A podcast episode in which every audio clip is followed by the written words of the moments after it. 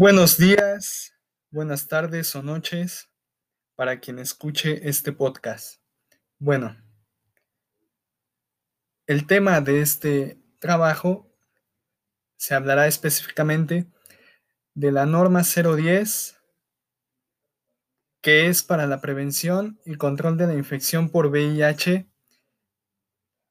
que es el virus de la inmunodeficiencia humana. La razón por la que escogí hablar sobre dicha norma es porque en nuestra sociedad mexicana esta enfermedad, a pesar de tener años de ser descubierta y que en la actualidad se cuenta con nuevos tratamientos retrovirales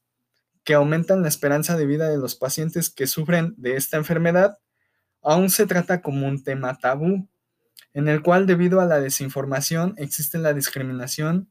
hacia estos pacientes que no debemos olvidar que siguen siendo seres humanos y que tienen derecho a una atención de salud integral de calidad. Además, que como futuros profesionistas debemos de ser éticos con cada uno de nuestros pacientes y esto va muy, va muy de la mano con nuestra experiencia clínica que adquirimos durante nuestros años como estudiantes. Debemos tener en cuenta que no solo la vía sexual es el medio de contagio de este virus, ya que dentro de esta norma encontramos la mención de las personas trabajadoras del Sistema Nacional de Salud que tienen exposición percutánea o en mucosas a fluidos potencialmente contaminantes. Esto es de nuestro interés, ya que como estudiante de estomatología o profesionista de la misma, y todo aquel personal de salud que esté en potencial riesgo de recibir o sufrir una punción o herida con instrumentos punzocortantes contaminados por sangre, así como son, son los usados en acupuntura, perforaciones y tatuajes. Por ello, en esta norma menciona que es urgente fortalecer la prevención, atención y control del virus de inmunodeficiencia humana y el síndrome de inmunodeficiencia adquirida a través de la promoción de la salud mediante acciones tendientes a desarrollar actitudes favorables para la salud, generar entornos propicios, reforzar la acción comunitaria, reorientar los servicios de salud e impulsar políticas públicas en la materia, así como brindar un servicio de atención integral de las personas con VIH-Sida. En la norma nos menciona que debemos de realizar las precauciones universales o estándar en todos los pacientes. Y estas precauciones consisten en lavarse siempre las manos antes y después de tener contacto con cualquier paciente, usar guantes siempre que exista la posibilidad de contacto con líquidos potencialmente contaminantes. También debemos de usar bata, delantales o ropa impermeable cuando exista la, la posibilidad de contaminarse la ropa civil o que usamos cotidianamente con líquidos de riesgo. También nos menciona la utilización de caretas o lentes siempre que exista la posibilidad de salpicaduras. Otro punto importante dentro de esta norma es que debemos de desechar siempre las agujas, jeringas y otros instrumentos cortantes en recipientes rígidos no perforables que contengan algún desinfectante adecuado o que posteriormente sean tratados con desinfectante y disponer de estos instrumentos en base a la norma 087 que habla sobre el manejo del RPBI. Eh, a esto se hace mención porque muchas veces en la clínica eh, existen compañeros o se les olvida o por prisas el chiste es que colocan los objetos punzocortantes o como es el bisturí o, o las agujas en sí en el bote de RPBI rojo, pero en el grande, no en el pequeño. Entonces, lo malo de colocarlas en el grande es que el personal encargado del manejo del RPBI a la hora de sacar la bolsa, existe la posibilidad de que se pinche o se corte con alguno de estos instrumentos y entonces así ya se hizo una contaminación cruzada y ya es nuestra responsabilidad. Por eso debemos de saber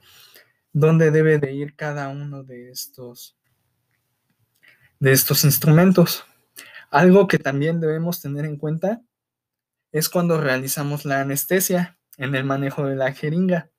ya que nunca debemos recolocar el capuchón de aguja de la aguja como si tapáramos una botella. Esto quiere decir que debe de existir una superficie firme en donde apoyarse para colocar el capuchón de manera segura y así no exista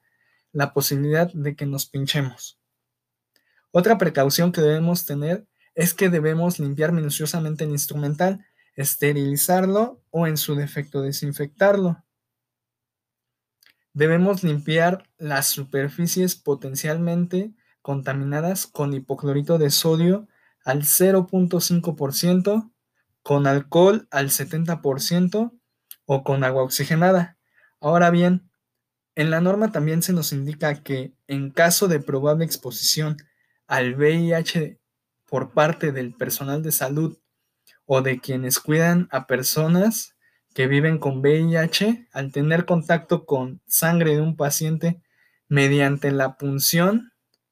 cortadura o salpicadura en mucosas o piel con heridas, se deben de realizar en forma inmediata las siguientes acciones.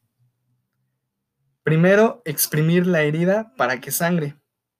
Posteriormente, lavar con agua abundante y jabón. Acudir de inmediato al servicio hospitalario más cercano o a la autoridad del hospital donde el accidente ocurra